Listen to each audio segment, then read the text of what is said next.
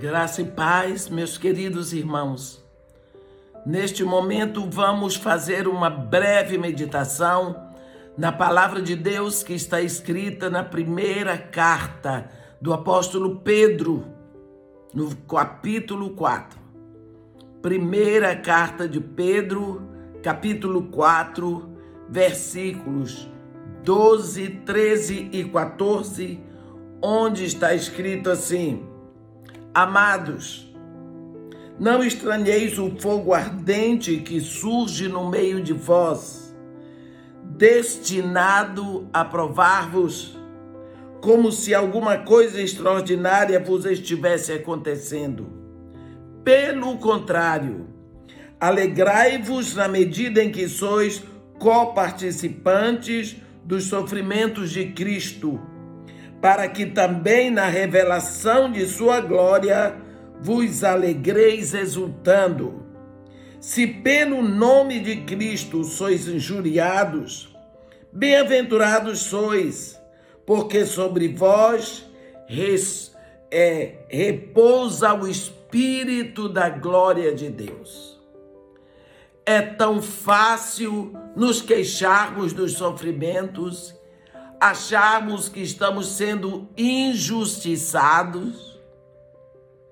Vivemos numa geração conflitante, perdemos a paciência com tudo, não aceitamos a perseguição, não queremos esperar o tempo certo para agir. Olha, em vez de nós como filhos de Deus, estabelecermos um modelo para o mundo, nós aceitamos o modelo que o mundo colocou nas nossas vidas. Em vez de o mundo nos imitar, nós imitamos o mundo. Em vez do mundo agir como agimos, como filhos de Deus, nós agimos como se não fôssemos. Precisamos pensar sobre isso. É errado manipular as Escrituras e distorcer a verdade para impressionar as pessoas. É tão perigoso tomar a palavra de Deus e usá-la para conseguir aquilo que você quer dos outros, distorcendo a palavra, tomando pedaços de versículos, versículos pela metade. Foi isso que Satanás fez lá no deserto, na tentação com Jesus. Ele pegou um pouquinho daqui, um pouquinho dali, está escrito, está, mas qual é o contexto? Diga o versículo todo para fazer sentido no que foi dito e não usando do jeito que eu quero para impressionar, para obter aquilo que o meu olho grande vê. Não, Deus não é um Papai Noel da, da, da mente humana e jamais, Deus jamais pretendeu nos dar tudo o que queremos na hora que decidimos. De uma hora para outra, usamos o nome de Jesus como se fosse um amuleto. Em nome de Jesus. Em nome de Jesus. Em nome de Jesus. Como se Deus tivesse caído na nossa armadilha. Isso é uma vergonha é uma tristeza, é uma devastação que entrou pela igreja. E nós vemos que isso tem tomado um vulto muito grande. Cuidado, não é? Deus nos prometeu abençoar abundantemente e a sorte da e, e a sorte que os outros dizem que nós temos não é sorte são bênçãos de Deus para seus filhos, mas não são aquelas bênçãos que o povo está pretendendo por aí, colocar na sua cabeça, se você vem para a igreja, isso, isso, isso vão acontecer. Se você der dinheiro, ajuda para a igreja, isso vai acontecer. Isso é mentira, é manipulação, isso é satanismo dentro da igreja. Quando apenas queremos mais e mais e mais só porque nós vemos os outros terem. Cuidado com o espírito da sangue, chamado sanguessuga. Lá em Provérbios, no capítulo 30, a partir do versículo 15, está escrito assim: olhe, a sanguessuga tem duas filhas, a saber, da dá. Há três coisas que nunca se fartam. Sim, quatro que não dizem basta. Elas são a sepultura, a madre estéril, a terra que não se farta de água e o fogo que nunca dizem basta. Quando começamos nesse processo de quero mais, quero mais, quero mais, vai sempre querer mais. Vai sempre querer mais e querer mais do mundo, daquilo que o mundo oferece. E se você usar a palavra de Deus para ter bens materiais mais e mais, mais você vai manipulando a palavra, você vai usando os versículos que você escolheu para se dar melhor e você vai enganando o povo. E depois fala do centro de Macumba, do centro espírita, disse daquilo ali. Como você fala se você está fazendo pior? Porque lá no centro de Macumba eles não estão usando a palavra de Deus. Precisamos abrir os nossos olhos Nunca podemos esquecer que o décimo mandamento de Deus é a cobiça. Porque a cobiça, ela é a aglomeração de todos os pecados. Cuidado, cuidado com isso. Mesmo quando nós proclamamos tudo no nome de Jesus, lógico, nós usamos o nome de Jesus sem responsabilidade. Isso não nos assegura que nós eh, passaremos por adversidades é, sem senti-las. As adversidades não vão chegar até nós, vão sim. Nós estamos habitado, habitando num mundo cujo príncipe é Satanás. Satanás já foi julgado, já foi condenado, mas não está preso. Aqui ainda é o império de trevas. Nós somos os filhos de Deus. Aqui tem um embate, tem uma luta. Se você é da luz, você incomoda as trevas. Não tente imitar o que os filhos das trevas fazem. Porque, meus irmãos, lutas, aflições vão chegar.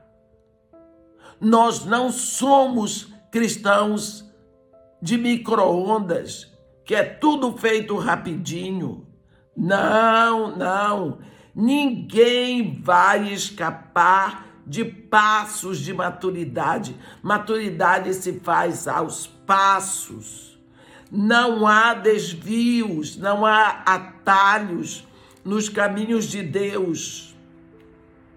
Maturidade leva tempo, tempo na fornalha da aflição, das dificuldades. Jesus disse, deixou bem claro para nós: neste mundo passais por aflições, mas tende bom ânimo. Eu venci o mundo significa não olhe para a aflição, olhe para mim, porque eu conheço a aflição, eu passei pela dor, eu passei pela cruz. Se você não quer, não seja cristão, porque você vai sofrer sem o poder para vencer as aflições. Os tesouros, a Bíblia diz que eles são escondidos. Isaías 45. Aonde é que você encontra tesouro? Nas prateleiras do supermercado? Não. Nas vitrines das lojas? Não. Tesouros estão escondidos dentro de minas escuras, cavernas de difícil acesso. Nós precisamos saber disso. A vida não é fácil para ninguém. Você acha, às vezes, eu trabalho com um povo que acha que se tiver dinheiro, tá tudo bom. Não, não está. Por que será que os ricos se divorciam, ficam frustrados? Porque eles choram, porque tomam remédios para dormir. Porque um dia eles estão no melhor hospital com os melhores médicos, recebendo os remédios mais caros, mas morrem. Esse é o destino de todo um, de todo homem. E depois que sai daqui dessa terra, se viveu comendo filé mignon e caviar. E o outro ficou comendo o pouco que lhe dava, ou às vezes o que tirou do lixo, não tem problema. Depois que sai daqui, o que vai valer não é o que você comeu, ou a mansão onde morou, ou a primeira classe dos aviões, nada. Isso tudo fica aqui. Sofrimento, ele vem para todos. Não se engane. Se você está seguindo um mestre que ele diz que ele faz uma oração tipo abracadabra. Saia, porque não é isso que Jesus Cristo disse. A Bíblia nos ensina que os sofrimentos são inerentes. Olhe o que está escrito. É, aqui em 1 de Pedro, amados, não estranheis o fogo ardente que surge no meio de vós, destinado a provar-vos, como se alguma coisa extraordinária vos estivesse acontecendo. Não. A perseguição, ela não é uma coisa extraordinária. Ela é para os filhos de Deus. Se você está sendo perseguido pelo nome de Cristo, bem-aventurado você é.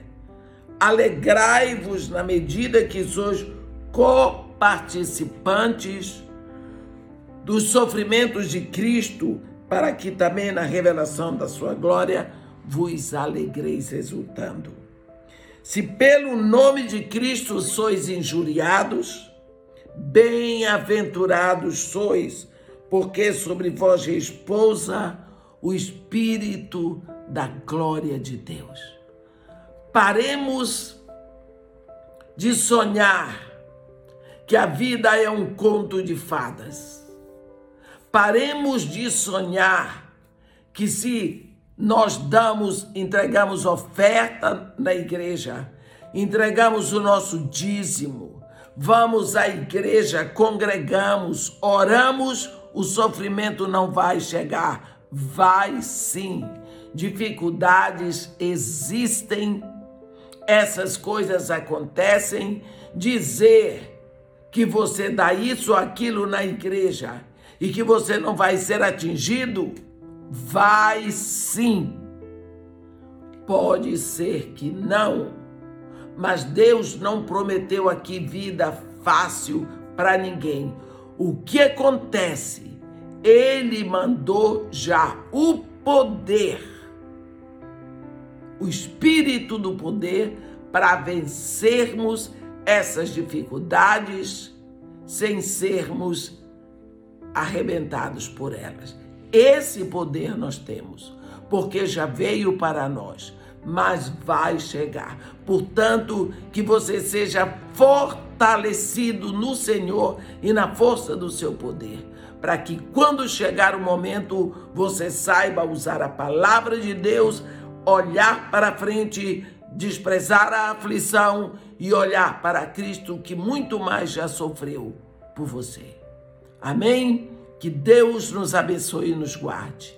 Faça resplandecer o seu rosto sobre nós e tenha misericórdia de todos nós. Amém.